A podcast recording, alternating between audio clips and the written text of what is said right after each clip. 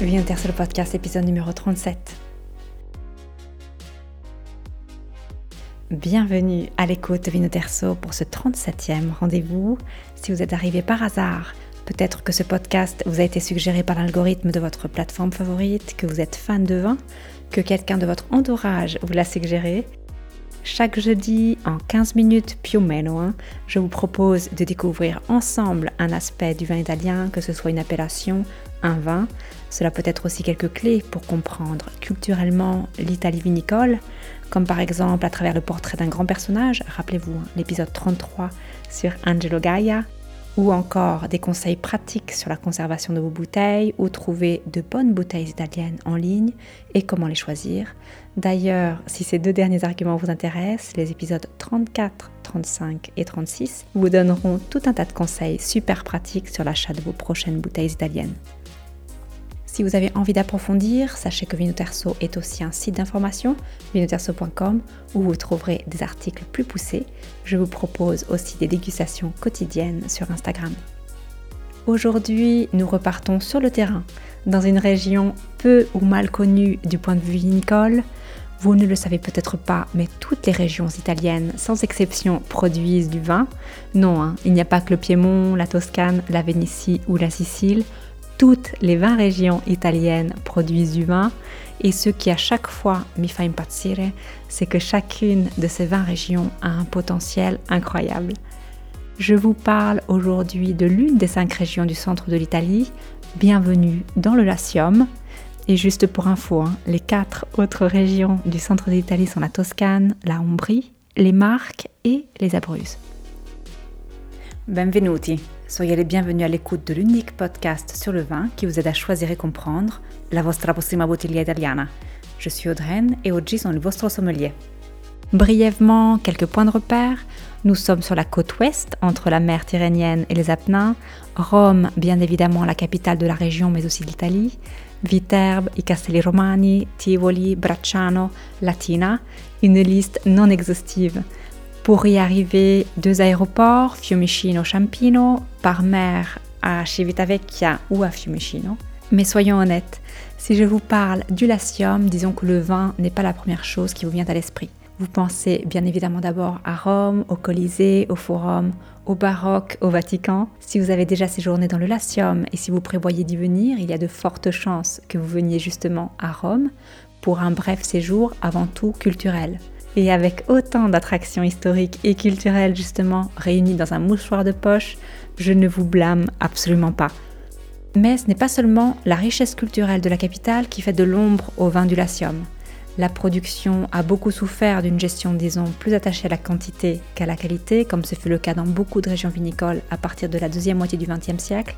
Donc, malgré une notoriété d'excellence acquise au fil des siècles, Quelques décennies de malproduction ont suffi pour mettre un terme à la bonne réputation et aujourd'hui les producteurs peinent à la regagner.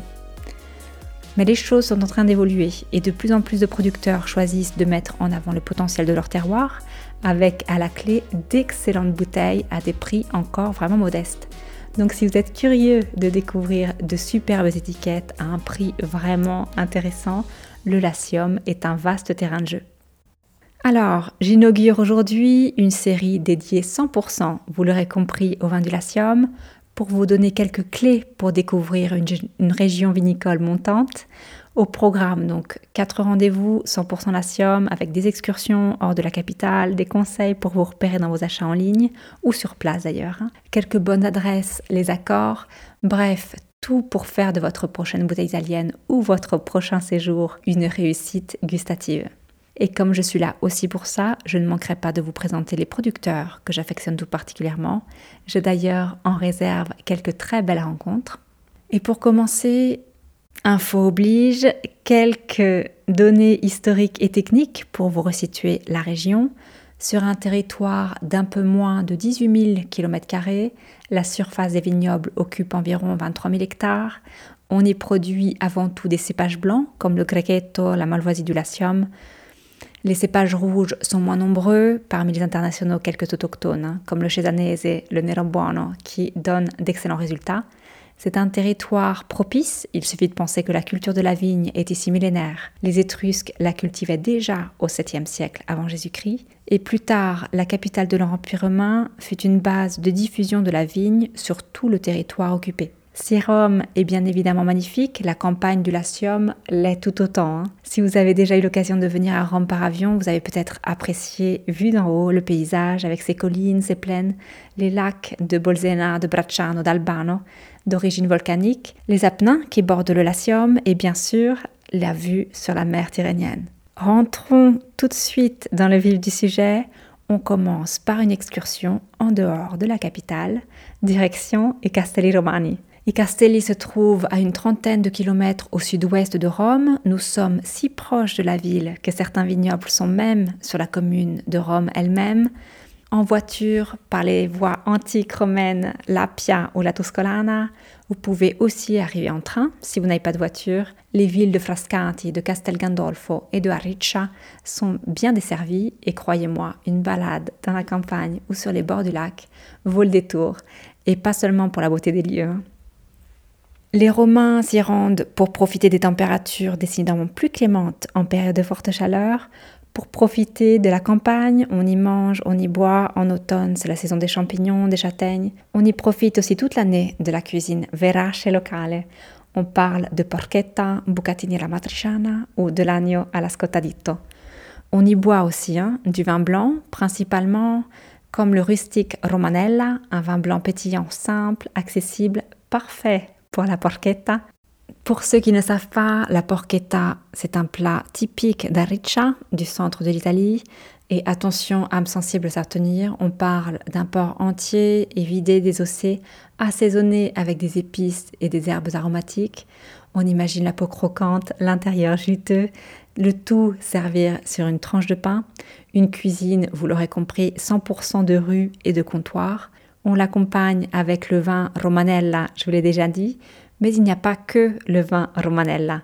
Les vignobles des Castelli sont aussi capables de délivrer des vins d'une grande profondeur avec un bon potentiel de garde. Rappelez-vous, hein, je vous ai parlé en début de l'épisode de la vocation des territoires dans le Latium, et c'est le cas dans la zone des Castelli. Toutes les conditions sont réunies pour que la vigne se développe. On parle de sol d'origine volcanique, fertile, le climat est doux, aéré, les précipitations annuelles moyennes forment un environnement parfait pour la vigne. On la cultive d'ailleurs déjà depuis l'époque romaine et le vignoble est connu pour la qualité de ses vins dès le 1er siècle. Cette réputation de vin de qualité sera ensuite entretenue au fil des siècles, d'abord au Moyen Âge avec les monastères, à la Renaissance avec la papauté romaine, et elle ne résiste malheureusement pas à la grande distribution des années 60-70. Si on replace un minimum dans le contexte, on est donc dans les années 60-70, la demande du vin des Castelli est croissante et les coopératives vinicoles s'organisent, se développent, la qualité est progressivement mise de côté au profit de la quantité. Ou alors, comment flamber en quelques décennies une réputation millénaire basée sur la qualité? Aujourd'hui, les producteurs investissent de nouveau dans la qualité, aussi bien pour les vins immédiats comme le Romanella que pour ceux un petit peu plus importants. Les appellations Romadoc, Castelli Romani Doc, Frascati Doc, Frascati Superiore di OCG ont en commun une minéralité volcanique plus ou moins intense selon la zone de provenance, mise en relief par le bagage aromatique des cépages comme la Malvasia puntinata, Malvasia bianca di Candia, il Bellone, Greco Bianco, Trebbiano Toscano, ce sont surtout des blends, des mélanges de cépages donc, même si les cépages autochtones comme la Malvasia puntinata sont de plus en plus mis en valeur en monocépage.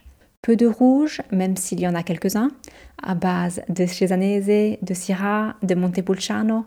Les vins sont capables d'évoluer à l'affinage avec des résultats dans le verre qui sont vraiment bluffants. Les prix varient, mais il y a de quoi vraiment faire de bonnes affaires. Un exemple rapide, les vins de Poggio Volpi sur Colmy Wine sont vendus entre les 12 et 23 euros pour l'Europe. Tous leurs vins sont excellents.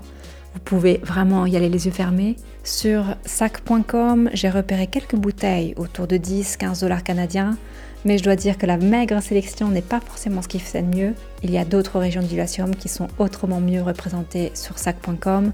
Donc attendez les épisodes de la prochaine fois et je vous donnerai de bons conseils sur comment bien dépenser votre argent pour acheter un vin du Latium en Canada. Si vous prévoyez un séjour sur place, sachez que Epos, la table de Poggi Volpi, vaut vraiment le détour. Un déjeuner au milieu des vignobles, et je ne vous parle plus de porchetta, mais des recettes du chef romain Dino de Ballis, i tonarelli carciopepe avec leurs frascati supérieurs di OCG et pos du même nom, donc un vrai délice. Oh là là, j'en pleure encore. Je ne m'étendrai pas sur leur cannellino di frascati di OCG, un pain passito à base de malvasia pontinata et de malvasia di candia, servi avec leurs biscotti al mosto cotto, simple mais à pleurer aussi. Vous avez faim? Oui, moi aussi. Je vous souhaite une excellente semaine et je vous retrouve la semaine prochaine. À la semaine prochaine, à la prossima. Si vous avez apprécié et que vous souhaitez en savoir plus, vous trouverez toutes les bouteilles, les régions, les producteurs et les appellations qui ont inspiré ce podcast sur vinoterso.com. V-I-N-O-T-E-R-S-O.com, le site d'information de formation dédié 100% au vin italien.